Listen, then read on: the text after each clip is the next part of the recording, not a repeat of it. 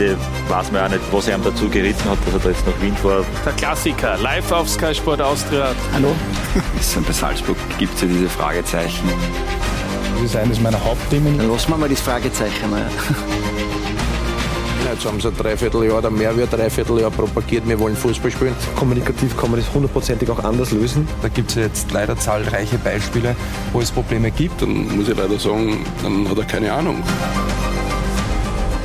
Ich nehme es, wie es kommt. Ich genieße einfach jetzt äh, den Moment. Wie, wie, erinnern Sie sich an die Zeit da damals? Viele Menschen waren entzückend zu mir. Eine wunderschöne Zeit.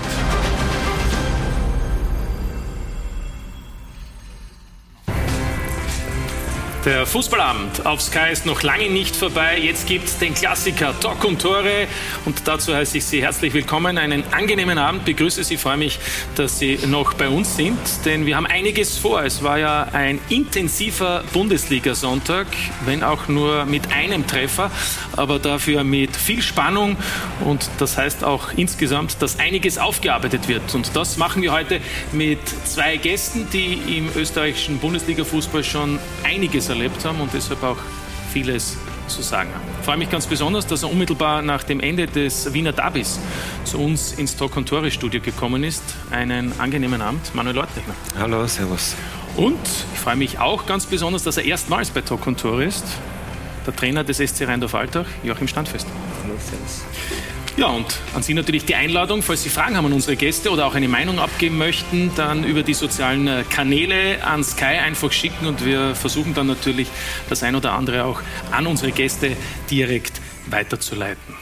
Manuel Ortlechner, Reicht das Wasser, was wir hier zur Verfügung haben, oder brauchen Sie ein bisschen mehr? Oder was Härteres? Nein, ganz im Gegenteil.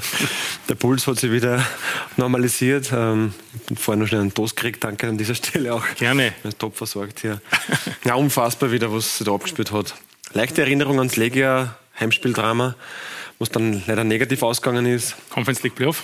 Heute war es ein, ein, positiver Ausgang, weil ich denke, so einen langen Zeitraum mit zwei Mann weniger spielen das war dann schon heroisch, elektrische, elektrische Stimmung dann auch im Stadion. Leider wirklich weg müssen. Ja, aber immerhin ein 0 zu 0 für alle, die es vielleicht nicht gesehen haben. Das Endergebnis beim Wiener Derby und äh, ein 0 zu 0 gab es dann auch am Nachmittag schon für Alltag in Hartberg. Ähm, Joachim, ein Punkt, der gut ist?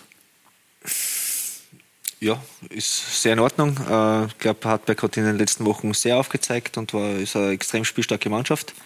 Wir haben uns gut gewehrt, aber leider haben wir ja, die Umschaltmomente, die uns geboten worden sind, haben wir nicht genutzt und äh, deswegen ist auch ein, ein weinendes Auge dabei obwohl wir mit dem Punkt sehr gut leben können. Ja, dann, dann wollen wir vielleicht ein wenig tiefer gehen und uns vielleicht auch zu Beginn nochmals die Tabelle in Erinnerung rufen, um vielleicht auch festzuhalten, was nach neun gespielten Runden in Österreich äh, die Situation vor allem für die beiden Vereine, über die wir heute intensiver sprechen, darstellt und bewegt. Also, wir sehen Alltag im Moment auf Position 7 mit zwölf Zählern.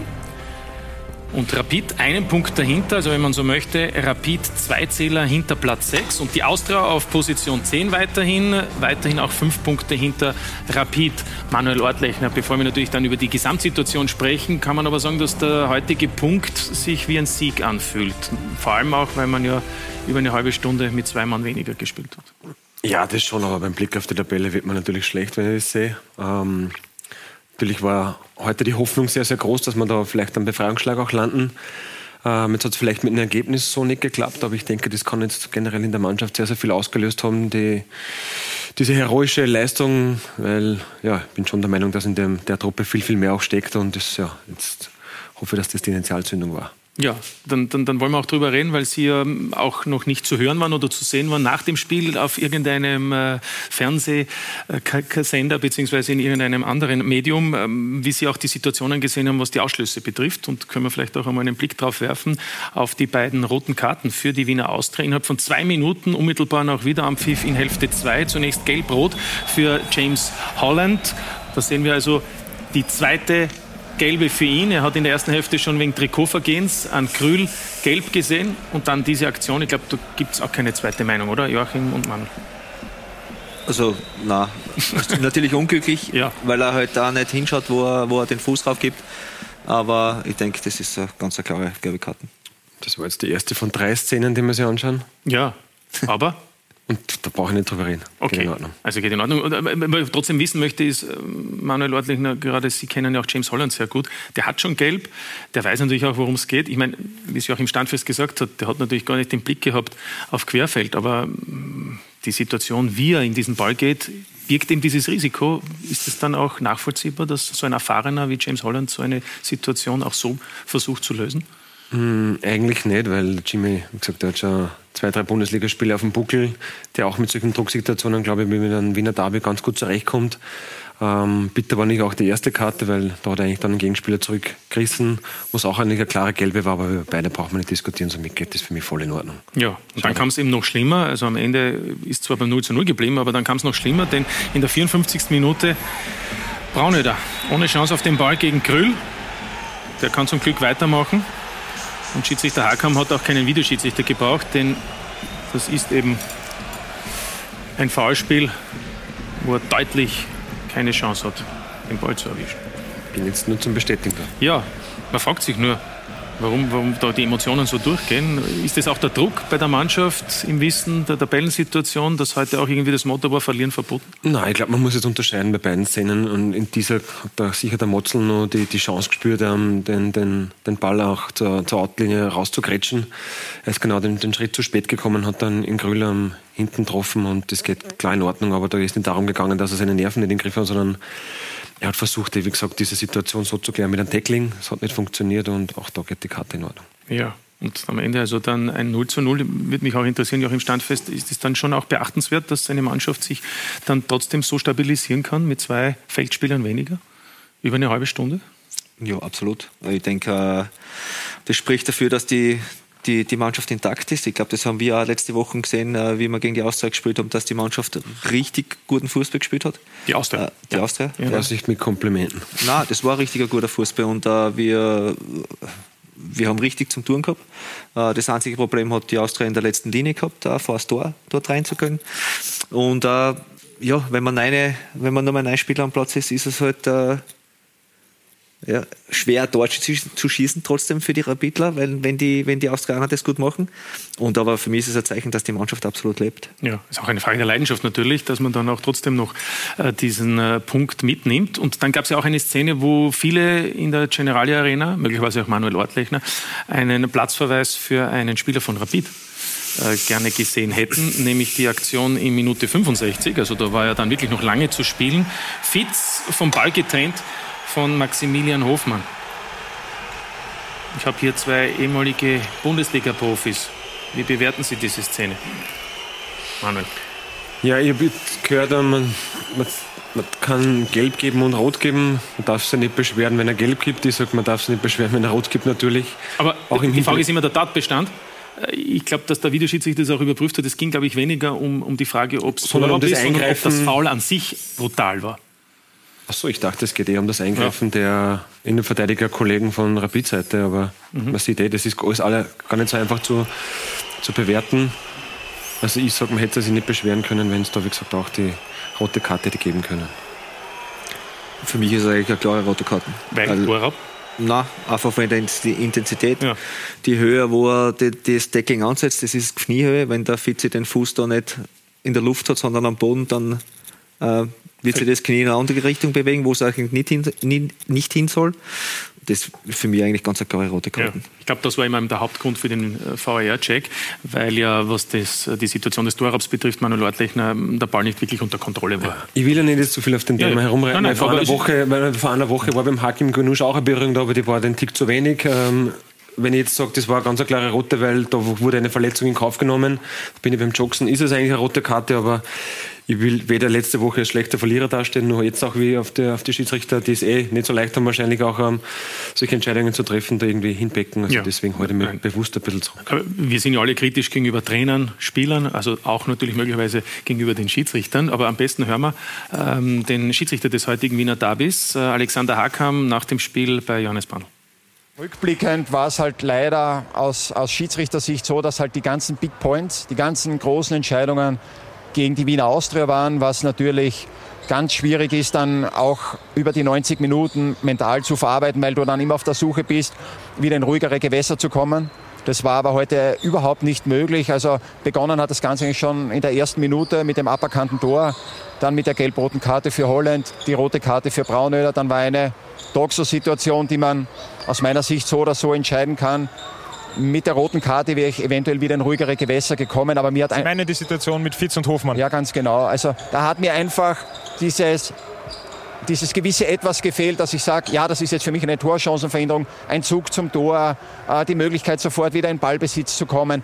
Da, haben, da waren einfach für mich so viele Fragezeichen, auch für den VAR, darum auch kein Eingriff von seiner Seite. Ähm, natürlich, es hätte super in die Karten gespielt, hier einfach wieder in ruhigere Gewässer zu kommen mit einem Ausschluss. Aber ja, wir sind hier leider nicht bei Wünsch dir was, sondern bei So ist es. Und ich habe halt in der Situation so entschieden. Ähm, summa summarum kann ich damit trotzdem gut leben. Ähm, die Resonanz nach Spielende, auch am Spielfeld, war von Spielern der Wiener Austria und auch von Funktionären durchwegs positiv. Also wir wurden trotzdem äh, als berechenbare Partner akzeptiert. Ich denke mir, das ist das Schönste, dass du als Schiedsrichter nach so einem Spiel erreichen kannst. Ja, mehr geht eigentlich nicht dann am Ende des Tages.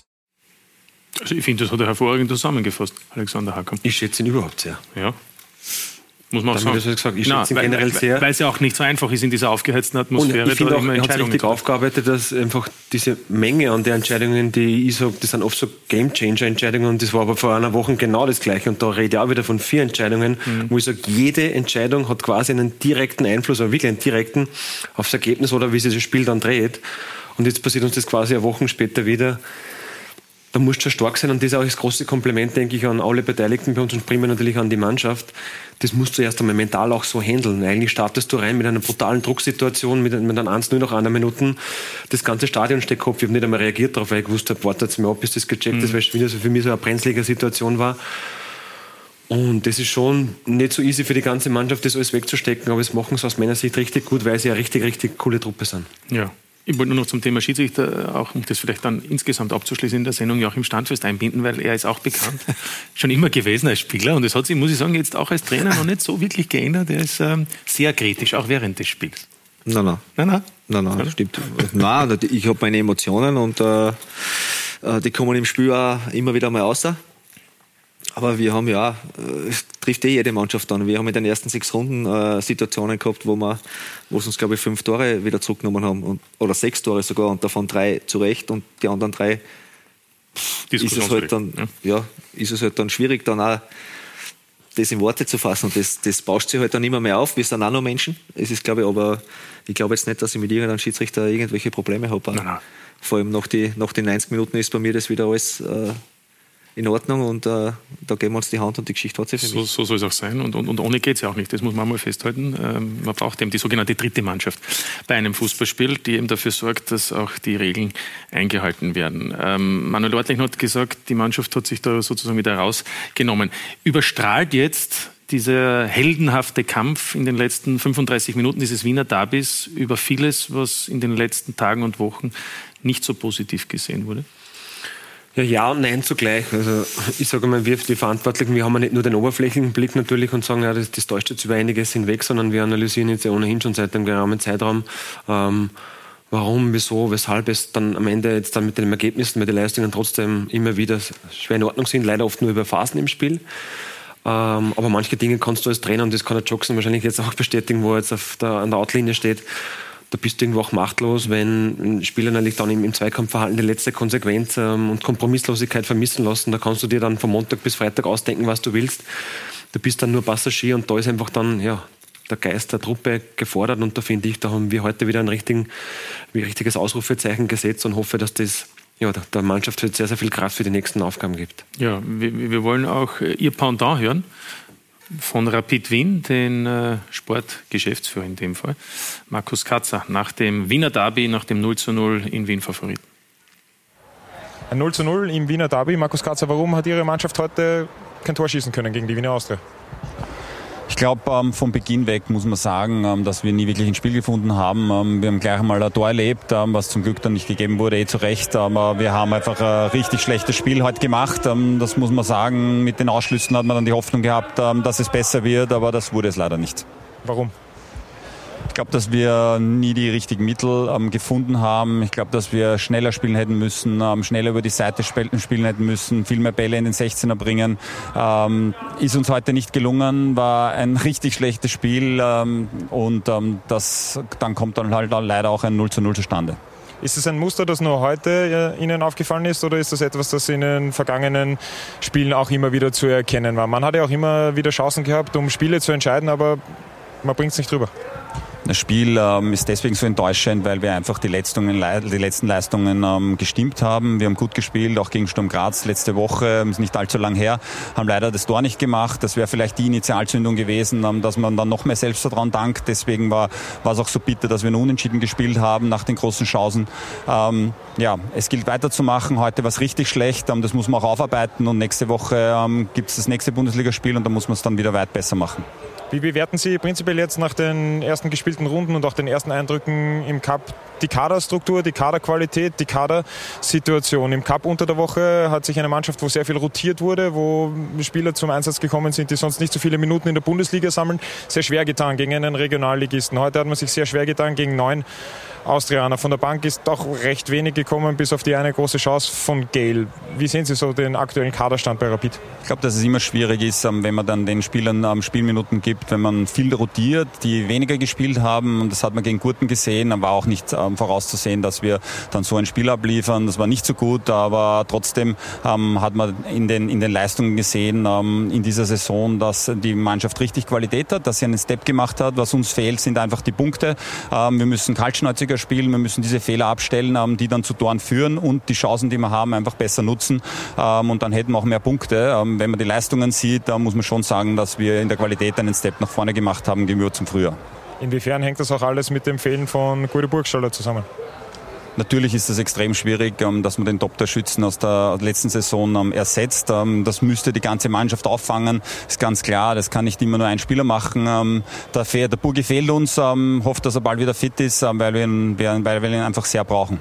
Guido Burgstaller wäre natürlich auch ein Spieler gewesen, der in so einem Spiel äh, prädestiniert gewesen wäre gegen die Wiener Austria. Es ist das, das zwölfte Spiel am Stück, das Rapid gegen die Wiener Austria nicht gewinnen konnte. Glauben Sie an Flüche, Derby-Flüche, gibt es sowas? Ich glaube an das nicht. Ähm, Fakt ist, ähm, immer wenn wir daher kommen, seitdem ich, äh, seitdem ich da wieder bei Rapid bin, ähm, haben wir nicht gut gespielt. Irgendwann werden wir den Fluch auch brechen. Spätestens beim nächsten Derby hat man wieder die Chance und das ist zu Hause. Und ja, ich glaube nicht an Flüche. Ich schaue immer nach vorne und deswegen, ich glaube einfach nicht dran. Soweit also Markus Katzer. Manuel Ortlechner, am liebsten würde die nur gegen Rapid spielen, oder? Dann wäre es in der Tabelle angenehm, oder? Na, dann hätten wir bald keine Spiele mehr.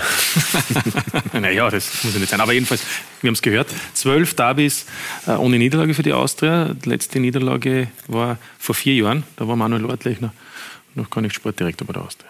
Gefühlt habe ich da noch gespielt, ja. Ja, ja. Das ist schon sehr, sehr lange her.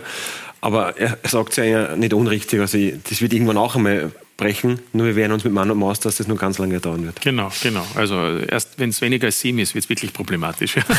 Zumindest sagt dann das Regelwerk, dass nicht weitergespielt wird. Dann hatte eben Rapid, wenn auch viele Probleme, trotz Überzahl am Ende noch die Möglichkeit auf Siegtor. War eben kein Burgstaller, sondern der neue Gale mit dieser Möglichkeit in der 86. Minute. Früchtel macht das gut. Wie wichtig ist es auch für einen Goalie, der, der ich sag mal so, Licht und Schatten immer wieder auch hat. Bei der Wiener Austria fällt mir auch immer ein, diese Aktion da gegen, gegen Hartberg, der aber trotzdem die unumschränkte Nummer eins ist. Der Frücht ist ein hervorragender Torhüter, der in seiner Karriere jetzt eine zweite ähm, Erwachsenen-Profisaison spielt. Das, glaube ich, vergisst man sehr, sehr oft in den Zusammenhang. Er hat sie, finde ich, in der letzten Saison speziell an dem Frühjahr raus richtig, richtig stabilisiert, hat uns ähm, auch sehr, sehr lange auch im Spiel gehalten, dass am Ende auch dann die Conference League Quali rausgeschaut hat. Ich finde auch, dass er gegen Hartberg eigentlich überragend war. Ja, hervorragend, erste Hälfte. Er war wirklich, das, das vergisst man nämlich dann ja. sehr gerne, er war überragend, hat aber dann diesen einen Ball verschätzt und er wird ja sehr, sehr oft auch aufgrund seiner Statur und von seinem Äußeren her mit dem Manuel Neuer verglichen. Und wenn ich mir den seine ersten ein, zwei, drei Saisonen angeschaut habe, da habe ich solche Szenen wie in Hartberg sehr, sehr oft auch gesehen. Und dann ist er zum besten Torhüter der Welt geworden. Ist es bei Früchtl auch möglich? mal klar, das jetzt kommt. Nein, aber wir sind einfach der felsenfesten Überzeugung, dass er ein Riesenpotenzial hat. Das hat man bei Bayern München auch schon gesehen und kann mich erinnern, auch Pep Guardiola hat das eben auch einmal vorausgesagt. Jetzt macht er seine, seine zweite Saison. Da bin ich dann nach wie vor der Meinung, das macht er richtig gut. Und wir sind sehr froh, wenn ich mir das denen dann wieder ansehe, dass er in unseren Reihen steht. Ja, das heißt rasch verlängern mit ihm, oder? Ja, ist nicht so, natürlich nicht so einfach. Er hat hohe Ziele und hohe Ambitionen. Schauen wir mal, wie sich das gestaltet. Ja, also keine Tore beim Wiener Davi. Wir reden natürlich dann insgesamt noch ausführlich über die Situation bei der Austria, wollen aber natürlich auch das Nachmittagsspiel von Alltag jetzt ein wenig mit einbeziehen, wo es auch keine Tore gegeben hat. Wir haben schon gehört, Joachim Standfest ist zufrieden mit dem Punkt. Äh, wenn ich jetzt sage magere Kost, dann sagt Joachim Standfest drauf. Rasenschach. Rasenschach in Qualität. oh ja, ja, ja. Es kann ja auch, es kann ja auch ein taktisch gutes Spiel sein. Die Frage ist nur, äh, ob, wie viele Menschen es halt dann natürlich auch als, als interessant finden, nicht? Weil ist, viele erwarten halt mehr Spektakel. Na, ist klar, ist klar, dass, dass solche Spiele nicht gut zum Anschauen sind, äh, ist mir auch bewusst. Aber es entwickelt sich halt dann die Spiele. Wir haben es gut verteidigt. Hardback hat nicht wirklich mehr Risiko genommen irgendwann. Und deswegen war das auch eine Badstellung, äh, dass das gegangen ist. Und wie gesagt, die Umschalter haben wir nicht genutzt, die wir gehabt haben. Und äh, deswegen ist so ein Spiel rausgekommen. Ja, gab natürlich Ausfälle bei Alltag, vor allem die beiden Stürmer, Gustavo Santos, Nuio nicht dabei, äh, auch noch Rainer nicht, aber auch bei Hartberg haben wir mit, mit und mit Prokop zwei Offensivspieler gefällt und trotzdem hatte Alltag zwei gute Möglichkeiten, wollen wir uns ansehen. Zunächst einmal eine eher zufällig in der ersten Spielhälfte. Ähm, Diakite wie soll ich sagen, ein bisschen schläfrig. Und dann hätte Beri hier beinahe das Spiel, sage ich einmal, vielleicht auch für Alltag in eine andere Richtung nicht nur gelenkt, sondern insgesamt auch das Spielgeschehen natürlich den Charakter oder die Charakteristik des Spiels verändert. Ja, ganz sicher. Also ein Tor auf beide Seiten hätte die, die Charakteristik verändert, weil wenn wir das 1-0 machen, hätten wir natürlich so weitergespielt, aber Hartberg hätte irgendwann mehr riskieren müssen und äh, dann wären die Räume für uns größer gewesen, was natürlich auch jetzt unserem Stürmerbärchen heute mit Gebi und mit Jan Jurcic sehr entgegengekommen wäre und so äh, haben wir uns doch sehr schwer dann äh, in die Offensive zu kommen. Genau, weil das sind ja zwei Raketen, wie Sportdirektor Roland Kirchler vor dem Spiel gesagt hat, aber da gab es dann nicht die vielen Räume. Dafür gab es für Gebauer noch eine Kopfballmöglichkeit ähm, in der zweiten Spielhälfte. Auch da war ihm die Chance für die Altacher gegeben, hier als Sieger vom Platz zu gehen. Sowas für Salinger eine eher einfache Übung, aber es ist auch nicht seine Hauptspezialität, muss man sagen. Ne? Ja, ist klar. Äh, Obwohl eigentlich schön setzt insgesamt. Ja, war gut. War, war, war sehr in Ordnung. Ja, ich will jetzt gar nicht das aus die, die besten Szenen rausnehmen. Äh, wir haben äh, zwei, drei, bin ich wieder bei den Umschalter, äh, wo wir einfach den vorletzten Pass nicht richtig spielen und äh, nicht gut anbringen. Ich denke da an eine Szene in der zweiten Halbzeit, wo der GB in Jan Jurcic in den Lauf spielt, wenn er den in den Fuß spielt, steht er alleine vor dem Tor äh, und die Sachen haben wir einfach verpasst heute. Also gewisse Schlampigkeit heute auch bei den Offensiven. Ja, schlampig oder es geht halt dann auch schnell. Ja. Du, musst, du musst sprinten, du musst schauen, wo der, wo der Mitspieler ist. Und dann sind es 20 cm, die zu viel sind und äh, der Pass ist, ist, ist zu lang. Fußball ist ein komplexer Sport gehört vieles muss zusammenpassen. So ist es. Was generell ist, auch im Standfest, was auffällt, ist ähm, nichts Neues, äh, wie Sie in dieser Saison als neuer Alltagtrainer mit Ihrer Mannschaft versuchen, erfolgreich zu sein. Äh, heute hat man einen Gegner gehabt, bei dem der Ballbesitz wichtig ist. Und dann habe ich mit Alltag eine Mannschaft, wo, Sie haben schon mehrfach gesagt, der Umschalter, also das Umschaltspiel im Mittelpunkt steht. Ähm, kann man das auch so sagen, das ist die Konsequenz, weil ja viele sagen, Ballbesitz, dominantes Spiel, das wollen ja viele Trainer. Ist das aber bei Ihnen eben die, dieses Umschaltspiel im Mittelpunkt zu haben, die Konsequenz aus den Möglichkeiten, Möglichkeiten, die das Personal anbietet? Ähm, es ist in erster Linie eine Konsequenz aus der ganzen Vergangenheit, die wir haben. Und äh, wie wir im Sommer da reingestartet sind, wir haben 13 Spieler abgegeben, haben 11 neue dazugeholt oder 12 neue dazugeholt. Und dann war für uns eigentlich klar, dass wir äh, nicht das Spiel reinbringen können, das wir uns eigentlich vorstellen in, in, im Idealfall, sondern müssen schauen, dass sie die Mannschaft kennenlernen, dass sie defensiv stabil sind. Und das ist halt einmal das Einfachste im Fußball, eine Mannschaft defensiv so hinzustellen, äh, dass, sie, dass sie stabil ist, dass man dann gute Umschalter hat. Äh, ich denke, wir sind alles andere als eine Mannschaft, die sich nur hinten reinstellt. Ich glaube, wenn wir uns die letzten Runden verfolgt haben, auch wie wir gegen die Austria hochgepresst haben, wie wir gegen Sturm richtig ein gutes Spiel gemacht hat, auch gegen Wattens und gegen Lustenau, äh, sind wir alles andere als eine Mannschaft, die sich am eigenen 16er verbarrikadiert. Aber wie gesagt, das war halt der Ansatz aus dem, aus dem ja, Szenario, das er uns geboten hat und äh, mit dem sind wir ganz gut gefahren bis jetzt. Ja, Manuel, wie bewerten Sie das Altacher Spiel, auch weil schon angesprochen wurde vor einer Woche, das Duell zwischen Austria und Altach, unabhängig jetzt vom Handelfmeter für Altach, vom nicht gegebenen Elfmeter für die Austria, vom Handtor, das nicht gegeben wird bei der Austria, sondern insgesamt wie die Spielanlage der Altacher jetzt in dieser Saison ist? Ja, ich kenne den Jackson ja jetzt schon einige Zeit auch als Trainer. Ich durfte ihn ja auch mit begleiten, weil er ich auch einige Zeit bei uns ähm, als Trainer tätig war. Haben da könnt, möchte ich nur erwähnen, also er war ja 18 Trainer in der Akademie, das ist das eine. Und außerdem kennen sich die beiden Gäste auch, weil sie gemeinsam gespielt haben, ein Jahr bei der Wiener Austria. Ja, wir kennen uns seit 25 Jahren mit bisschen länger schon. Ja. Vorher schon. Ja, ja, natürlich. Aber ich meine, da, wo man sich täglich trifft. Ja, ja. Aber natürlich jetzt ähm, seine Trainerkarriere, speziell als Cheftrainer in der Bundesliga, ist jetzt nicht so lang. Ähm, da muss man natürlich auch für sich immer seine Handschrift dann auch entwickeln. Das ist ja nicht so einfach und da bin ich dann schon jetzt eher auch bei dir. Die Möglichkeiten, die man, die man dann quasi auch vorfindet, ähm, die sind recht spannend trotzdem, weil ich war auch wieder beeindruckt vom generell, wie sich auch infrastrukturell Alltag immer weiterentwickelt hat die letzten Jahre. Ich finde auch, dass ähm, mit dem Budget clever gewirtschaftet wird. Ich finde die Mannschaft trotzdem nicht unspannend. Also da gibt es schon den einen oder anderen, ähm, ja, den ich interessant finde. Und man sieht es auch, wenn ich auf die Tabelle blicke, dass sie es gut machen. Weil am genau. Ende des Tages kann, kann, man sagen, ja, wir haben gut gespielt gegen euch, wir waren wahrscheinlich die bessere Mannschaft, aber am Ende sind wir heimgefahren, sehr, sehr lange heimgefahren, mit null Zählern. Genau und sieben Punkte Rückstand, wenn ich das jetzt richtig, richtig. im Kopf habe, hat die Wiener Austria auf, auf Altach. Ähm, zwölf äh, Punkte haben die Altacher und ähm, das ist der zweitbeste Wert äh, in der Bundesliga-Geschichte für die Altacher. Gratulation, Joachim Standfest. Genauso wie unter Klaus Schmidt äh, 2017, nur ein Jahr davor unter Damir Kanadi waren es 16 Punkte. Also es scheint bergauf zu gehen. Ähm, die Ursachen, dass die neuen auch sofort so funktionieren? Warum? Ja, in erster Linie haben wir es relativ schnell benannt gehabt. Das war mal äh, ein entscheidender Faktor. Wir haben äh, einen Pool von Spielern gehabt, die für uns interessant war. Äh, die haben wir dann durchforstet und auch versucht, in persönlichen Gesprächen so in die Richtung zu drehen, dass Alltag für sie interessant wird. Äh, haben natürlich auch jetzt äh, ein Netzwerk in Österreich, der Rolli und ich, wo wir sehr viele Spieler selber kennen, sehr viele Spielerberater, die halt dann auch schon viele Jahre da in Österreich um und sind, gutes Verhältnis dazu haben und da kann man halt dann auch leichter reden mit an und sagen, du hörst zu, äh, ich brauche den und den Spieler und äh, anlegen brauchst du mich nicht, weil ein bisschen was weiß ich auch.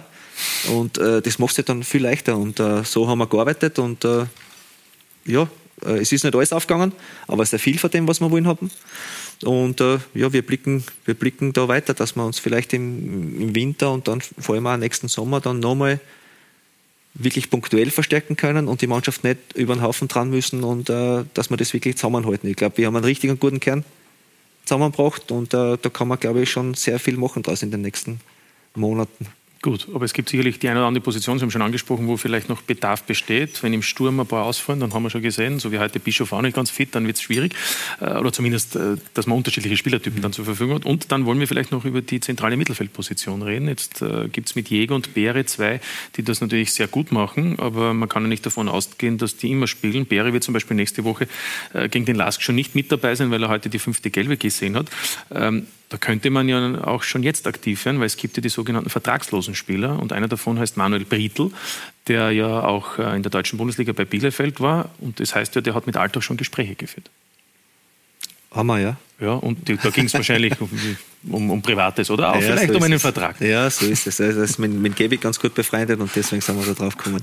Nein, es ist, ist, natürlich ein interessanter Spieler für uns. Äh, ob das jetzt dann so machbar ist oder nicht, ist halt eine finanzielle Geschichte auch.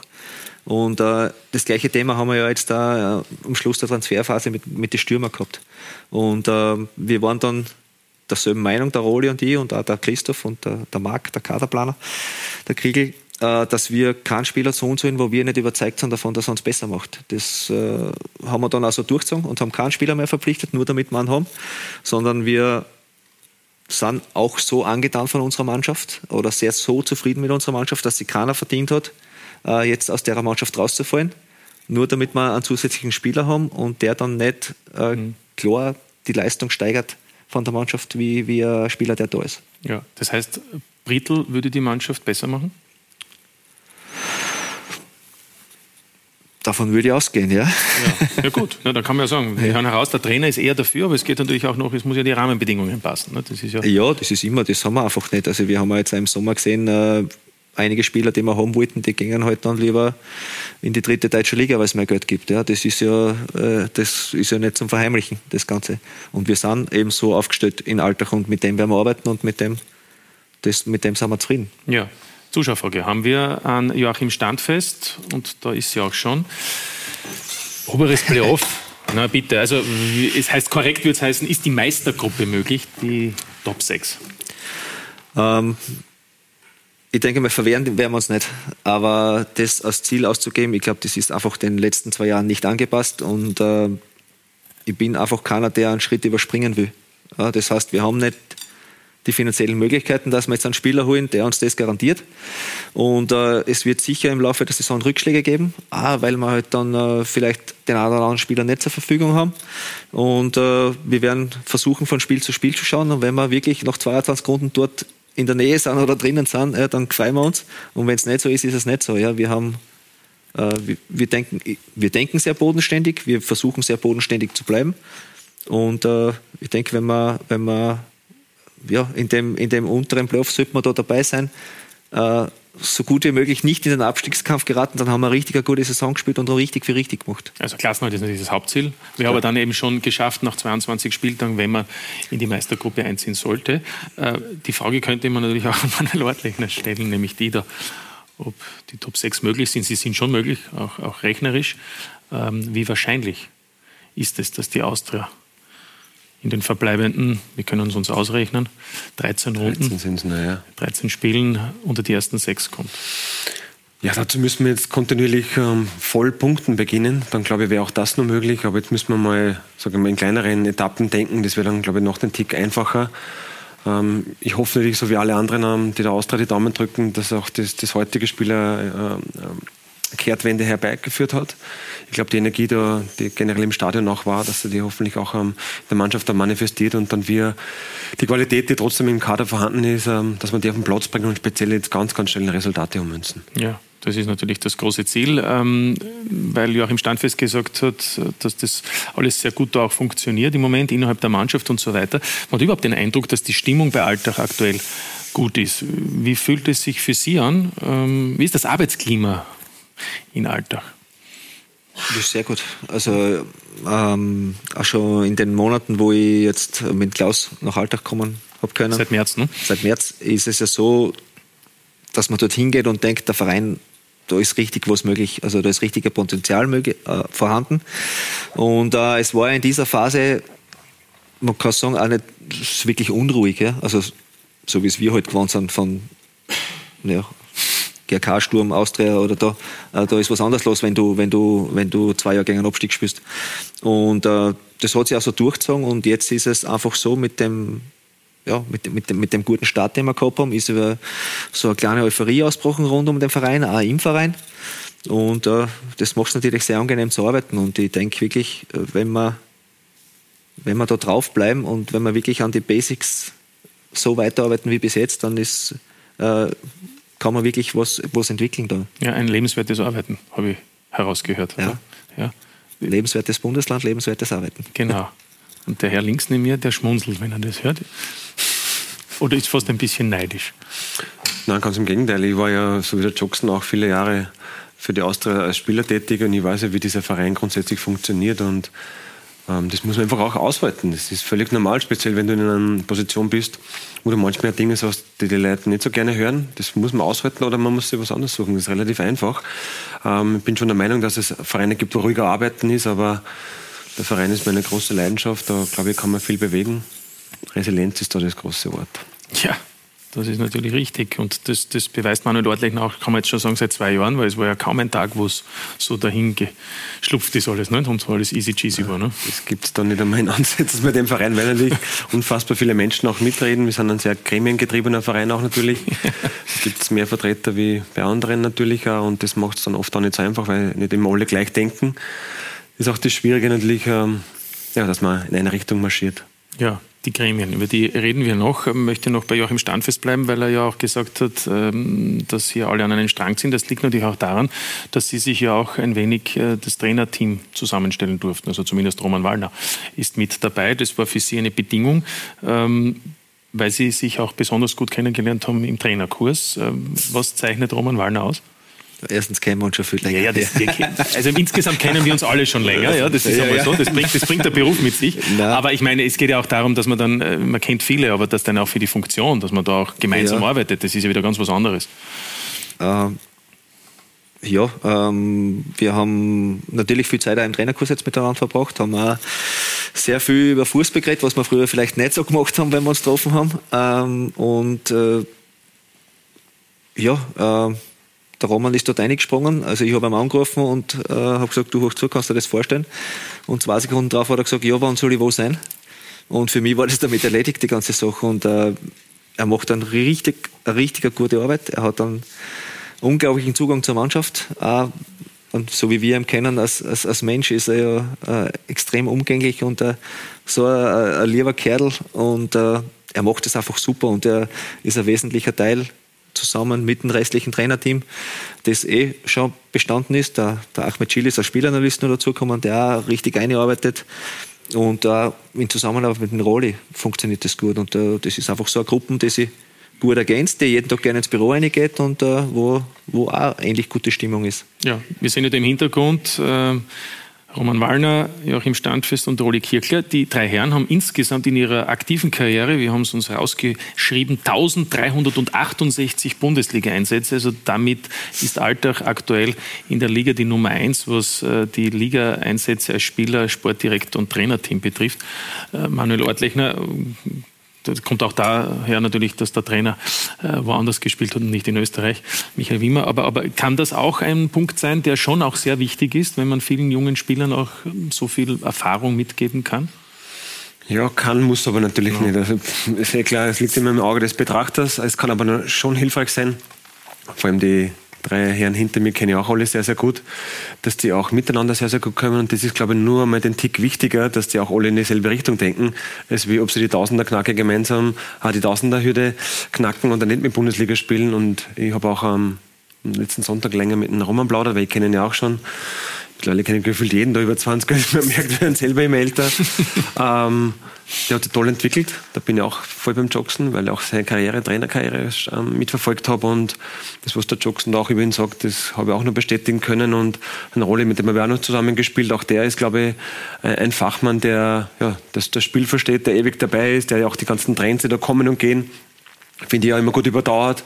Und diese Ruhe, die finde ich, die alle drei miteinander ausstreuen, übertragt sie dann auch auf die Mannschaft und dann ja, ist oft nicht von ungefähr, dass die plötzlich so gut performen. Ja, und das ist ja auch ganz interessant. Wir haben da einen Abwehrspieler, einen ehemaligen, der zwar sehr offensiv ausgerichtet wird mit Joachim Standfest, Roland Kirchler im Mittelfeld zu Hause und Roman Wallner im Sturm. Äh, ist es dann auch so in der Trainingsarbeit oder macht das alles Joachim Standfest? Nein, nein, nein. Also, in Rolle lassen wir besser weg. Es geht vom Knie her nicht mehr. Ja, das stimmt. äh, ja, wir sind da ganz gut draufgestellt, was das betrifft. Ja. Der Roman kümmert sich schon hauptsächlich äh, um die Stürmer, vor allem was individuell betrifft.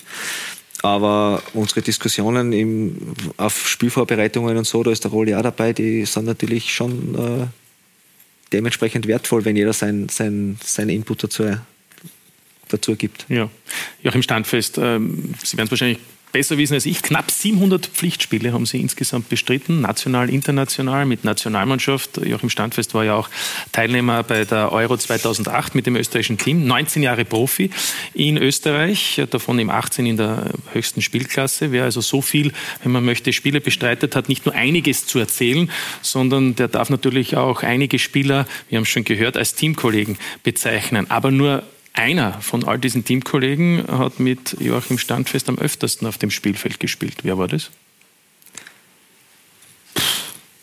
Ja. Boah, das ist schwer. Okay. Quizfrage.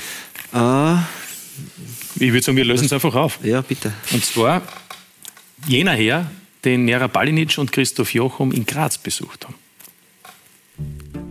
Ein Hotel ganz in der Nähe der Merkur Arena in Graz. Es ist im Besitz der Frau von Martin Ammerhauser und auch deshalb treffen wir ihn hier, im Foyer. Ja, weil Gott sei Dank meine Frau Direktorin in dem Hotel ist ähm, und die Räumlichkeiten zur Verfügung stellt und Gott sei Dank sind wir da in dem schönen Hotel. Ammerhauser im Alltag im Hotel keine allzu große Hilfe. Jetzt als Interviewpartner, äh, aber sonst ist meine Tätigkeit beim Hotel nichts. Aber darum geht es ja auch nicht. Wir wollen ja kein Zimmer buchen, sondern wir unterhalten uns über Joachim Standfest, Ammerhauser war mit ihm 2004 Meister damals mit dem GRK, hat 186 Pflichtspiele gemeinsam mit ihm bestritten, mehr als jeder andere. Hat Ammerhauser damals schon bemerkt, der wird irgendwann Trainer? Ich habe mir eigentlich über das keine Gedanken gemacht, so wie bei anderen Trainern die, die jetzt Trainer sind, so wie Adi Hütte oder was. Ähm, ich kann nur beurteilen, wie er als Fußballer war und, und wie er als, als Mensch ist. Ähm, wenn man die Eigenschaften, die positiven nimmt, äh, dann war es klar, dass er mit der Trainerausbildung äh, sicher ein guter Trainer werden wird.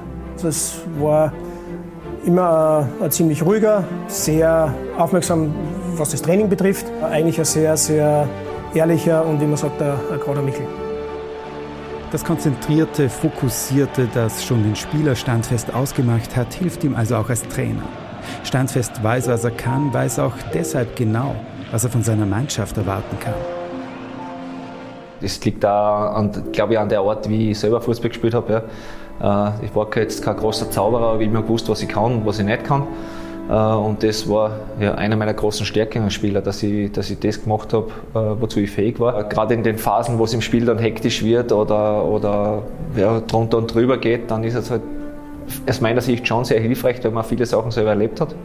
Und äh, ja, das macht es dann auch für mich jetzt leichter, einen, einen klaren Kopf zu bewahren. Standfest an der Seitenlinie mit der Erfahrung von 508 Bundesligaspielen. Auch sein Co-Trainer Roman Wallner schätzt an seinem Chef, dass der schon alles erlebt hat. Man hat jedes Gefühl gehabt, man hat das Gefühl gehabt von Erfolg, von Euphorie, von Niederlagen, von Enttäuschungen. Und ich denke schon, wenn man das auf, äh, im Niveau vom Profibereich gemacht hat, dass man für gewisse Situationen schon ein, ein Feingefühl hat. Standfest als Spieler ja auch Meister mit Sturm. Er ist der einzige Steirer, der mit beiden Grazer Vereinen den Titel holen kann. Der Ehrgeiz nach dem Höchsten zu streben, tief in ihm drin.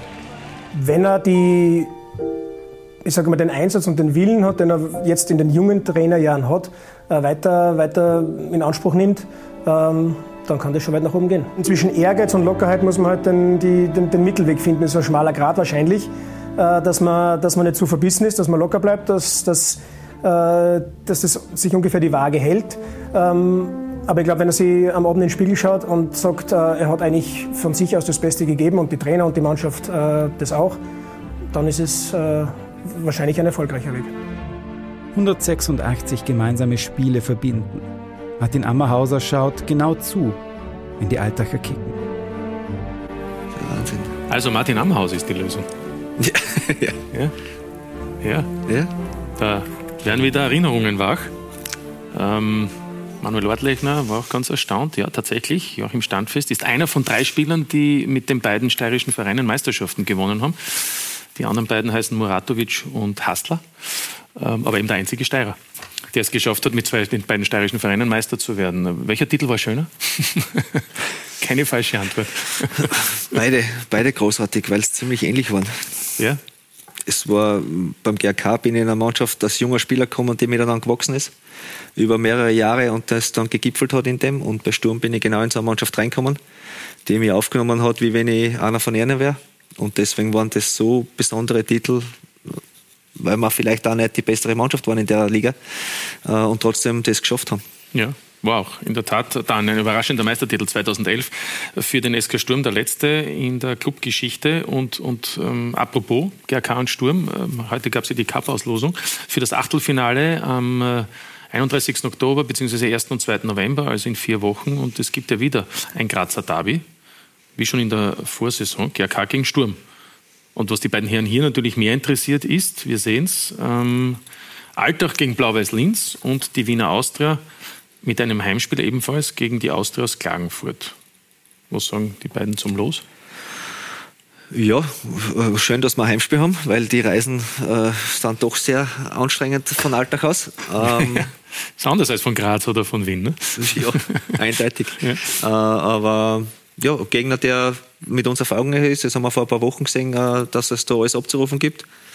Besteht natürlich die Chance schon, dass man weiterkommt. Dass man überwintert. Im Pokal ins Viertelfinale aufsteigt für die Austria gegen Austria Klagenfurt. Ich sage mal so, das Heimspiel ist positiv, der Gegner, naja. Ja, ich würde sagen, das Momentum, das spricht momentan für sie. Die machen einen, einen richtig guten Job, spielen eine gute Saison. Ähm, ja, wir haben uns auch richtig schwer dann gegen sie also wieder voll, voller Cupfight werden. sicher spannende Partie. Ja, mit Sicherheit. Pokalfinalist äh, Rapid, also sehen wir auch eingeblendet, spielt in Amstetten beim äh, Tabellenletzten der zweiten Liga und äh, die Hartberger haben mit Salzburg auch einen sehr prominenten Gegner gezogen. Lask muss nach Kapfenberg und der DSV Leoben sind ja fünf Steirer. Im Achtelfinale spielt zu Hause gegen Wolfsberg. Das ist also die aktuelle Auslosung für das Cup-Achtelfinale, das also in vier Wochen gespielt wird. Wollen wir vielleicht noch ein wenig in, in Erinnerungen schwelgen? Joachim Standfest, 508 Bundesligaspiele ist angesprochen worden. Damit ist Joachim Standfest die Nummer 6 in der ewigen Bestenliste, also die ja von Heribert Weber mit 573 angeführt wird. Gibt Ihnen so eine Zahl etwas? Oder von Tag zu Tag mehr, weil man vielleicht dann auch erkennt, dass das ja nicht so ohne ist? Na, eigentlich. Okay. ist mir eigentlich relativ wurscht, muss ja? ehrlich sagen. Ja. Es Ja. war eine schöne Zeit und äh, schön, dass es so lange gedauert hat. Ob da jetzt 440 stehen oder 508 ist, ist mir relativ wurscht. Ja, aber Wie, eins ist mir wichtig, dass ich mehr habe wie der Roli. Weil das habe ich, genau, wie der Roli Kirchler, weil das habe ich in den ersten zwei Monaten habe ich das ungefähr 45 Mal gehört, dass er nur ein paar Spiele weniger hat wie. Ja, ich glaube, es sind keine zehn, oder? Ja, ich weiß gar nicht. Ist gar nicht. Aber, aber, Das- aber, aber es wäre natürlich die Möglichkeit, wenn. Joachim Stammfest auch netter ist und die Knie vom Oli Kirchler mitmachen, könnte man ja nochmal anmelden. Ne? Vielleicht kann er dann auf ein paar kommen. Ähm, aber Sie sind eben auch Mitglied im, im Bundesliga-Legendenclub mit über 400 Spielen. Das ist sich bei Manuel Ortlich noch nicht ganz ausgegangen. Aber fast, oder? Na, da hat er was dagegen gehabt am Ende meiner Karriere, stimmt ja.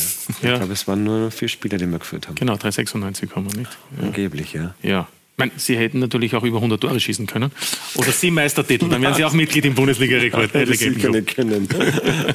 Nein, aber, aber wenn, wir- wenn wir über sowas sprechen, ähm, diese, diese, diese lange Zeit in einer Liga, weil wir heuer auch 50 Jahre Bundesliga feiern, ähm, auch im Standfest sagt, für ihn hat es keine Bedeutung, ist es doch für, für den einen oder anderen, eben vielleicht auch für Sie, äh, eine Zahl, wo man dann sagt, 396 Mal, das ist schon etwas, gerade in so einer schnelllebigen Zeit wie jetzt, wo ja viele Spieler nach ein paar Jahren gleich wieder den nächsten Club in einem anderen Land aufsuchen. Ja, ich glaube, dass du solche Zahlen auch wieder Jogsen erreichst, dann muss ja auch der Körper mitspielen. Erstens musst du permanent Leistung bringen, weil sonst stehst du ja nicht so oft auch in der Startelf. Ähm, der Körper muss mitmachen, das ist auch, was vielen dann natürlich auch im Weg steht, speziell nachdem sich Sportart, finde ich, ja nur mehr um einiges weiterentwickelt hat.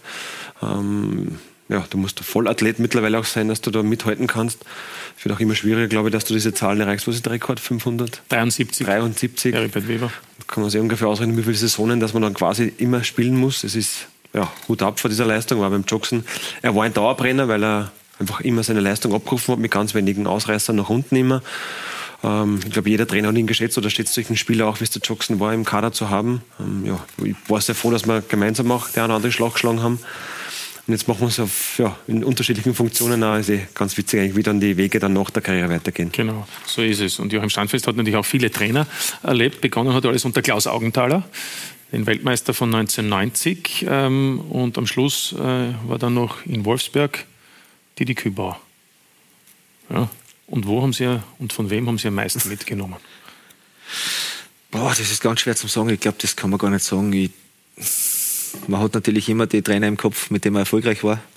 Aber ich denke, wenn ich jetzt drüber nachdenke, hat jeder, hat jeder Trainer was gehabt, das man taugt hat und jeder hat auch was gehabt, was man nicht taugt hat. Und äh, da habe ich mir versucht, äh, immer wo eine Scheibe Laber zu schneiden. Es waren Trainer dabei, die fachlich extrem gut waren. Es, war, es waren Trainer dabei, für die ich durch eine Betonwand gerannt. Und, äh, Wer zum Beispiel, damit man nur, nur das Bitte? verstehen kann? Wer zum Beispiel? Für wen läuft man Ja, bei mir war es am Anfang äh, der Werner Gregoritsch war einer, der mich quasi entdeckt hat und der mich auch extrem gefördert hat. Es war der Karl Taxbach einer, für den wäre ich weiß Gott wie weit gerannt, weil er einfach äh, so ein guter Mensch in dem, in, in dem Geschäft war und weil ich ihn so gern mögen habe, äh, dass ich da durch alles durchgerannt wäre. Ja, und, und es gibt noch, gibt noch einige. Ich habe ja, weiß ich nicht, 30 Trainer oder 4, 35 Ja, ja, Trainer ja, gehabt. ja. Aber ich versuche mal halt für jeden ein, ein Stück anderen auch nochmal Sie schuld vielleicht, weil es nicht so erfolgreich war, warum dann ein ja, gekommen sicher. Das kann auch sein. Ja, sicher. sicher da haben wir genug Blödsinn gemacht. Ja. Aber es ist halt, ich versuche mir für jeden ein Stück Lava zu schneiden und äh, versuche mir da meinen eigenen Weg zu schnitzen. Ja, also das heißt, äh, es gibt jetzt nicht das große Vorbild. Und, und wie würden Sie sich selbst da einstufen? Also was ist für Sie wichtiger, dass, dass jemand eben, ein Spieler für Sie durch die Wand rennt, dass einer sagt, der ist fachlich top? Ich meine, im Idealfall ja, ich glaube, es ist, es ist jetzt, jetzt ist, muss es eigentlich irgendwie schon beides sein ein bisschen. Ja. Es sind die, die Spieler, die sie, haben sie, wie der Warte gerade gesagt hat, so extrem weiterentwickelt, auch durch die Akademien, dass sie so viel wissen, dass du, wenn du fachlich nicht mehr up to date bist, dann bist du verkauft und dann können sie sich noch so gern haben.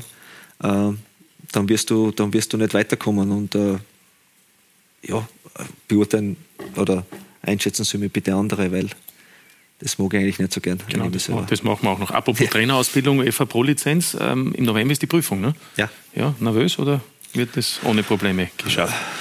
Oh, ich denke mal, wir sind gut vorbereitet worden. Also wir sind äh, jetzt eineinhalb Jahre durch ein, durch ein straffes Programm gegangen und äh, es sollte jetzt hoffentlich nicht an der Abschlussprüfung scheitern. Nein, und gerade bei Ihnen, wissen vielleicht nicht alle, hat es ja auch länger gedauert, bis wir überhaupt zugelassen wurden. Das war ja nicht immer angenehm, die Situation, aber jetzt ist am Ende dann hoffentlich alles gut. Ne? Ja, das hoffen wir alle. Ja, das hoffen wir alle. Äh, Karl Daxbacher ist angesprochen worden, war ja auch der Trainer von Manuel Ortlechner. Ähm, ähm, ist das auch so ein Trainer gewesen, wo Sie gesagt haben, für den würden Sie durch die Wand laufen? Ja, definitiv. Also ein grandioser Mensch. Ich erzähle jetzt nach wie vor noch, wenn es passt, ab der oder andere Anekdote, die manche gar nicht glauben, weil einfach, finde ich, von der Sozialkompetenz her sicher bei den Trainern waren, bei mir waren es glaube ich 27, weil ich irgendwann einmal nachgeschaut habe, oder hat man es mal wer gesagt, ich habe 27 Trainer gehabt in meiner Karriere, den würde ich auf alle Fälle auch, wenn es um dieses Thema geht, sicher aufs Podest heben, weil ich selten solche Menschen kennengelernt im Fußball und teure, nur dazu bei dem Verein. Nur dazu bei der Wiener Austria. Ja. Ähm, manche sagen ja, Michael Wimmer ist ja, wirkt ja auch so wie Karl Dagsbacher, so, so ausgesprochen sympathisch. ich standfest lacht, aber, aber er wirkt ja, auch so ausgesprochen. Ob er einen Hüft schon hat. das glaube ich nicht, oder? Wimmer hat keinen Hüft schon. Aber er wirkt so ausgesprochen sympathisch in den Interviews und man hat irgendwie das Gefühl, er ist zu allen so, so liebevoll wie, wie ein, in dem Fall ein junger Vater. Bei Karl Dagsbacher war es dann schon ein etwas älterer. Mhm. Ist das ein komplett falscher Ansatz? Überhaupt nicht. Also er ist jetzt nicht mehr Trainer natürlich. Nein, nein, aber Sie haben es natürlich auch anders erlebt, weil da war dieses Verhältnis ähm, Spieler-Trainer anderes wie jetzt mit ähm, Trainer und zu Sportdirektor. Aber ich finde, das ist auch richtig auf den Punkt gebracht. Er ist ein, ein grandioser Mensch, der, finde ich, fast schon in Rekordzeit auch die, die Herzen der Fans und auch in der Geschäftsstelle und von allen Beteiligten ähm, gewonnen hat. Und das darf man auch nicht ganz vergessen, das ist jetzt seine, seine, eigentlich seine erste ähm, Trainerstation auch als Cheftrainer. Und da finde ich, ähm, ist er nach wie vor auch, so wie es auch, bleibe dabei auch nur in meiner Funktion auch ist, nachdem ich doch noch nicht 15, 20 Jahre in dem Business bin, da ist man noch immer lernender, sehr stark auch lernender. Und da ist er mega offen für alle Themen. Ähm, ich finde, dass er das mega auch handelt. Dieser Druck, der, der, im Verein auch natürlich ähm, herrscht, da kann man uns nur gegenseitig unterstützen. Und ich glaube, das ist jetzt auch der Faktor auf unsere Phase dann angesprochen wenn wir da rauskommen, dann geht es um, wenn wir sie gegenseitig richtig gut unterstützen, den Finger sofort wieder runtergehen, wenn man beginnt, auf andere zu zeigen, Fehler zu machen, sondern sie sofort drehen in Richtung, hey, wo kann ich bei mir anfangen? Und da finde ich, macht er einen, einen grandiosen Job.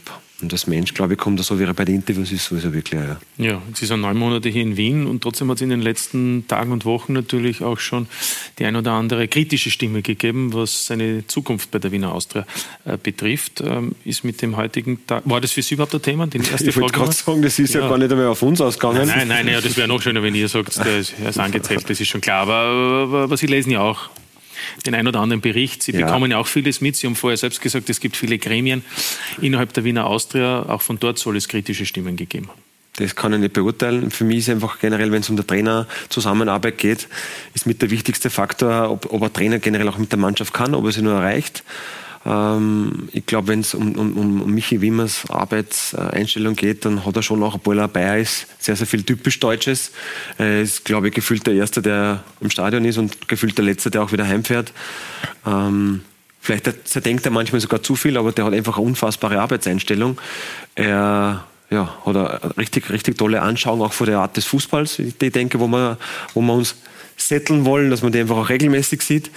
Also er bringt da mit seinen menschlichen Fähigkeiten ein Gesamtpaket mit, wo ich denke, das ist schon mega, mega spannend und ich bin schon der festen, felsenfesten Überzeugung das habe ich ihm auch schon viele Male gesagt, aber ich nehme wieder dann schmunzeln drüber, dass der früher oder später auch in der deutschen Bundesliga als Cheftrainer landen wird. Das heißt, diese, diese Gerüchte oder diese Themen, die es da gegeben hat, die sind für Sie aus der Luft gegriffen und es ist absolut sicher, dass Michael Wimmer auch über dieses Jahr hinaus bei der Wiener Austria Trainer ist. Also für uns war das auf alle Fälle kein Thema die letzten Wochen. Ist ja völlig normal, auch wenn man auf die Tabelle blickt, dass da mal die eine oder andere Stimme kommt, die, die gewisse ähm, Themen hinterfragt. Aber für uns, die handelnden Personen, war es kein Thema. Ja, auch wenn es der schlechteste Saisonstart in der 50-jährigen Bundesliga-Geschichte ist. Nach neun Runden hat die Austria noch nie nur sechs Punkte gehabt. Ja, das ist natürlich jetzt eine große Probe. Aber na, mit dieser Challenge, der stellen wir uns. Und wir sind weiter sehr, sehr angriffslustig. Ja, und ich habe vorhin, und Sie haben ja selbst gesagt, es gibt viele Strömungen und auch viele, ähm, wie sagt man da, Kuratorien, äh, Präsidium. Also es gibt den Verein, es gibt die AG, es gibt viele beratende Mitglieder. Ähm, ist es dann schwierig?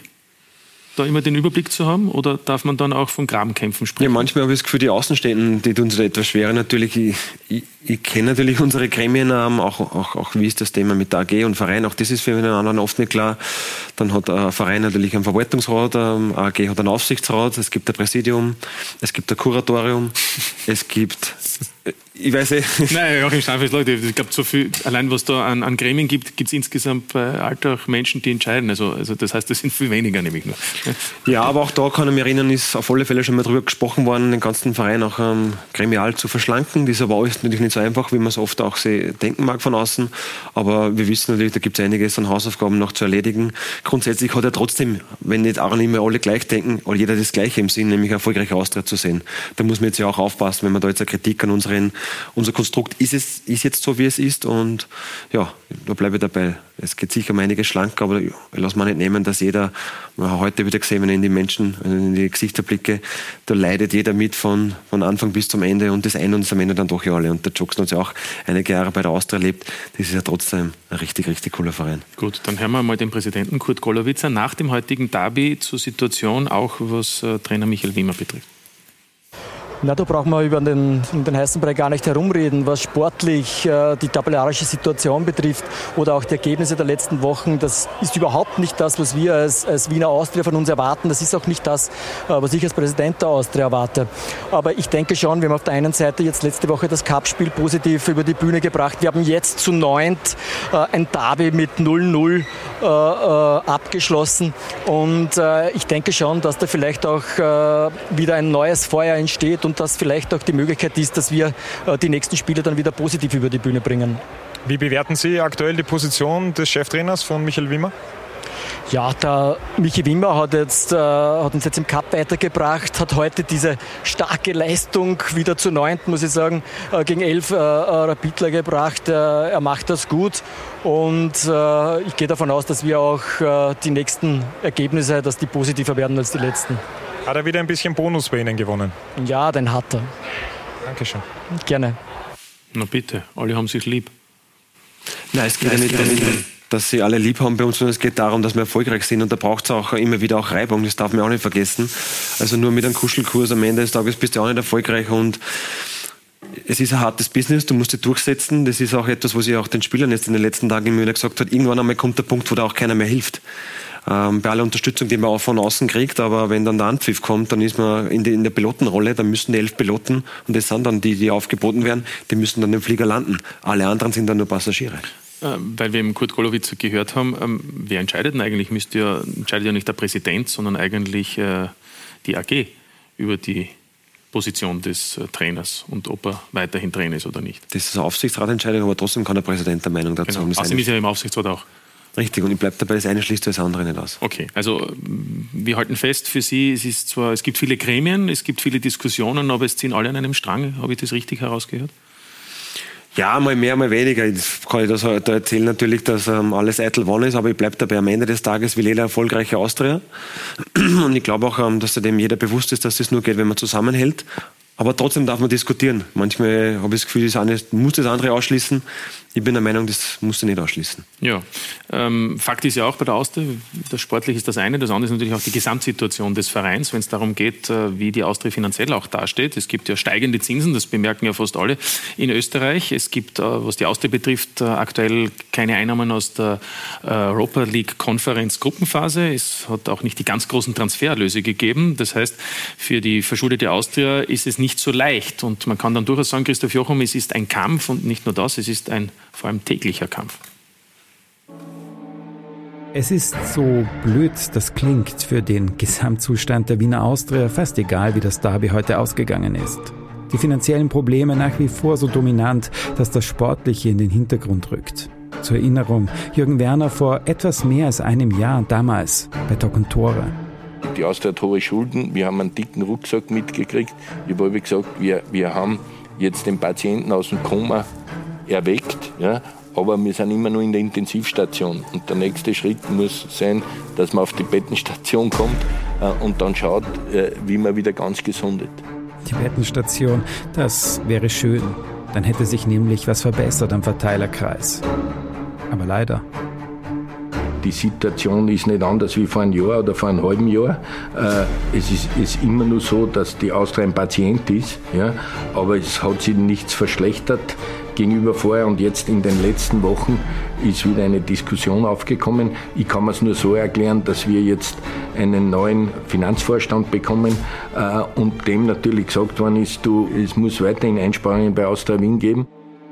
Einsparungen und auch Einzahlungen, die Investoren rund um Jürgen Werner wieder gefordert. Wenn es um Liquidität geht, sind wir alle noch einmal gefragt. Ja?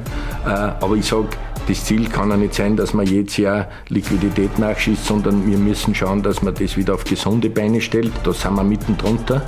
Äh, natürlich würde es helfen, wenn, wenn, die Mannschaft super performt, weil dann jeder halt mit anderen Augen drauf schaut. Aber äh, wie gesagt, da habe ich schon andere Situationen erlebt. Wir, wir, wir schaffen das. Dafür müssten aber auch früher oder später lukrative Transfers gelingen. Marco Ragusch zum Beispiel war so eine Hoffnung und er hat nach wie vor nicht eine einzige Minute für die Austria gespielt. Ein Geschäft, wenn auch ein relativ kleines, war zumindest Haris Tabakovic. Dafür fehlt er sportlich massiv. War auf die ersten Runden gesehen einfach nicht zu ersetzen, bringt jetzt in Berlin Topleistungen.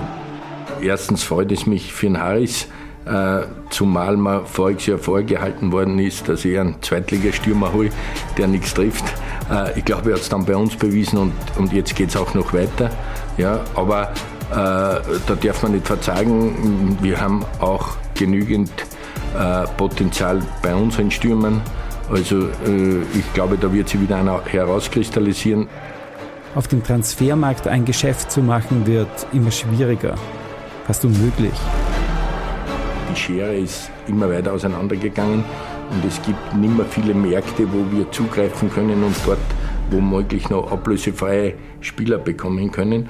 Aber ich, ich, ich denke trotzdem, dass wir äh, zum Beispiel äh, mit dem Silber, zum Beispiel mit dem Moritz Wels äh, Schnäppchen gemacht haben, die sie hoffentlich für die Austria noch auszahlen werden. Auszahlen, vor allem finanziell. Denn das ist, Jürgen Werner weiß es genau, nach wie vor die größte Baustelle in Violett. Ja, Manuel Ortleich, ne? wir wissen ja, dass zwischen Ihnen und Jürgen Werner kein Blatt Papier passt. Wie ernst ist die Situation? Ich glaube, er hat es richtig am Punkt gebracht und die letzten Tage waren ja wirklich, dass wir immer wieder darauf angesprochen worden sind. Und da habe ich mich schon gewundert, weil aus meiner Sicht, jetzt bin ich weit über zwei Jahre dann schon mit dabei, das war noch nie anders. Manchmal hat man das Gefühl von außen vielleicht gehabt haben, ja, jetzt schaut es leicht aus, aber das Thema, was uns beschäftigt, das wird uns noch länger begleiten. Ja. Aber das Wichtigste, glaube ich, ist, und alle, die, die jetzt so jetzt gerade aktiv und also operativ auch mitarbeiten, da gibt es kein Jammern nicht. Ich glaube, das ist der große Unterschied. Wenn ich jetzt jeden Tag jammern würde, dann wäre ich, glaube ich, komplett fehl am Platz. Ja, aber der Handlungsspielraum für die Abteilung Profimannschaft, für die Sie ja mitverantwortlich sind, ist eben durch diese finanzielle Situation eingeschränkt. Stimmt. Aber jammern nicht. Ja, ich aber dadurch ist vielleicht die Qualität der Mannschaft nicht so, wie Sie sich vorstellen. Aber auch das, na, das finde ich überhaupt nicht. Ich finde, dass wir eine sehr, sehr interessante Mannschaft haben, die, wenn sie am Anschlag performen, jeden in Österreich schlagen kann. Das haben wir schon in der Vergangenheit bewiesen. Wirklich? Umgekehrt genauso. Ja. Trotz der, wenn man nicht ist, die, ist die Mannschaft besser in der Saison als, als im Frühjahr? Jetzt von der Qualität her, ich sage nur Mühl weg, Tabakovic weg, letztlich auch Dovedan weg. Ja, es ist schwierig, so einen Quervergleich zu ziehen, aber ich muss ja damit sagen, ich habe nicht ausgesprochen. Okay. Ich bin der Meinung, wenn wir am Anschlag performen, dann können wir jeden in Österreich schlagen. Und wenn wir es nicht tun, können wir gegen jeden in Österreich verlieren.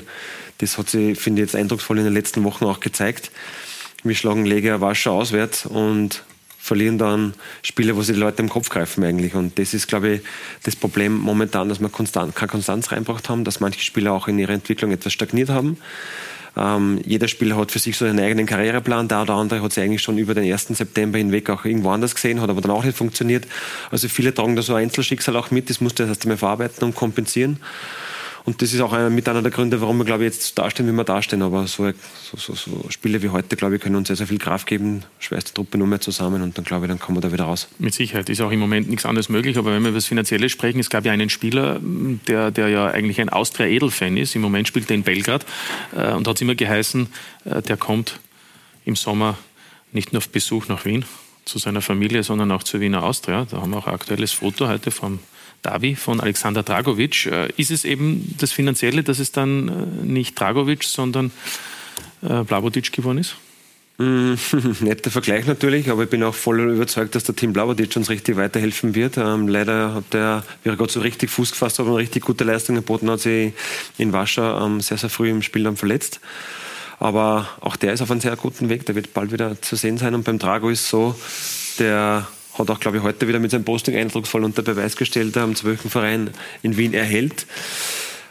Auf der anderen Seite hat Rotterstein es sehr, sehr clever auch angegangen, dass sie ihm die Kapitänsbinde gegeben haben. Also es war ein taktischer Meisterzug, wie ich finde. Die hat ihn dann zum Grübeln auch nochmal gebracht. Aber ja, ob das in Zukunft dann trotzdem nochmal was wird mit dem großen Comeback, ähm, wird spannend. Aber ja, der Drago hat immer gesagt, wenn er mal seine Karriere wo beendet, dann nur bei uns.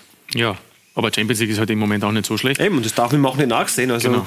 das da, glaube ich, wird mit fast mit verschiedenen äh, Mitteln auch irgendwie versucht zu kämpfen. Aber es ist ja aus unserer Sicht trotzdem kein Problem. Das darf man auch nicht nachsehen. Ja. Aber es ist insgesamt natürlich eine, eine, eine diffizile Situation, wie Sie sagen, seit über zwei Jahren. Wie beobachtet es äh, Joachim Standfest, was bei der Austria passiert ist, nachdem Sie ja auch bis vor einem Jahr, zumindest in der Akademie, bei der Austria unter Vertrag gestanden sind?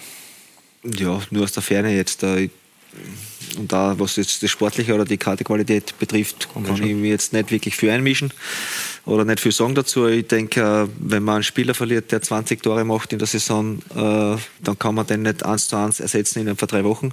Und das ist meiner Meinung nach das große Problem der Austria jetzt momentan. Es sind, glaube ich, schon Spieler da, die, die vielleicht da einstufen können.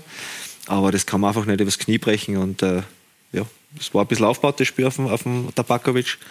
Und wenn der weg ist, dann äh, hat man halt ein Problem. Und äh, da muss man arbeiten dran, dass das besser wird. Manuel Leutlechner, muss man dann im Realist sein und vielleicht auch äh, den Fans das dann auch mitgeben, dass eben dann zum Beispiel die Top 6 auch nicht möglich sind oder nur unter besonderen Umständen möglich sind?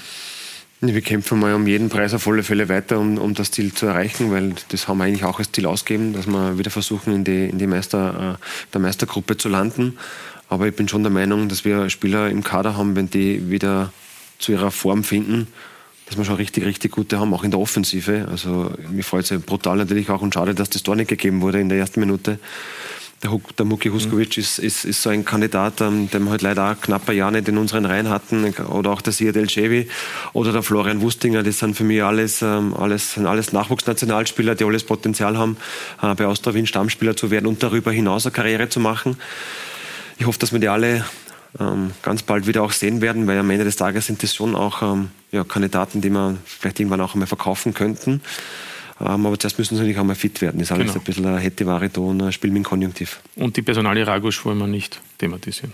Nein, ich denke jetzt gar nicht einmal im Sinne von der Austria, sondern eher aus, Sinne, aus der Sicht des Athleten. Also mir tut er unfassbar leid am Ende auch, weil äh, am meisten leidet ja er selber. Ich habe heute wieder mit ihm geplaudert und ja, wir bleiben weiter sehr, sehr zuversichtlich, dass er so schnell wie möglich natürlich wieder bei der Mannschaft ist, aber mehr kann ich dazu nicht sagen. Und schlimm ist es oder richtig schlimm ist es einfach für ihn persönlich. Ja, mit Sicherheit. Ähm, weil wir schon die Champions League angesprochen haben, die gibt es natürlich auf Sky auch am kommenden äh, Spieltag. Da ist Dienstag, Mittwoch die Champions League, der zweite Spieltag und am Donnerstag dann Europa League bzw. Conference League mit den österreichischen Vertretern. Am Dienstag schon die Salzburg im Einsatz, ab 18 Uhr gegen Real Sociedad San Sebastian. Die Basken haben gestern das Basken-Derby gegen Athletic Bilbao mit 3 zu 0 gewonnen. Also und am Donnerstag dann eben Sturm und Lask in Polen bei Rakow und der Lask in Frankreich bei Toulouse. Joachim Standfest, Sie haben viele internationale Auftritte gehabt. Wann gibt es auch Joachim Standfest als Trainer im Europacup? Ja, Heuer nicht. Heuer nicht, ne? aber 2024 vielleicht. Nein, das werden wir sehen. ja, es wäre schon einmal ein Ziel natürlich. Mit Alltag, aber es könnte auch ein anderer Club sein. Das darf gern Alltag sein auch. Ja. ja. Äh, ich, ich, denke, ich bin erst am Anfang von dem Weg und äh, ich habe noch viel zum Lernen, viel zum, viel zum Sehen, viel Erfahrungen zum Sammeln und äh, natürlich hat man das im Kopf, dass man auch mal in einem Europacup Trainer sein darf oder auch vielleicht einmal in einem Ausland eine Mannschaft, die man nehmen darf. Das wäre schon eine schöne Geschichte. Ja. ja. Das ist, und Sie haben etwas Nettes am Schluss gesagt. Sie sind erst am Beginn Ihrer Karriere. Manuel Ortlechner ist am Beginn seiner Sportdirektorenkarriere. Beide sind Jahrgang 80. Das verbindet Sie. Und damit äh, sage ich auch Dankeschön. Alles Gute für die Zukunft, für die Austria in äh, doch äh, schwieriger Herausforderung in den sportlichen Spielen und beim Alltag bei Joachim Standfest. Und bei Ihnen natürlich Danke fürs Dabeisein. Jetzt äh, in Kürze Kimberly Budinski im Riesenrad. Also dranbleiben. Wiederschauen.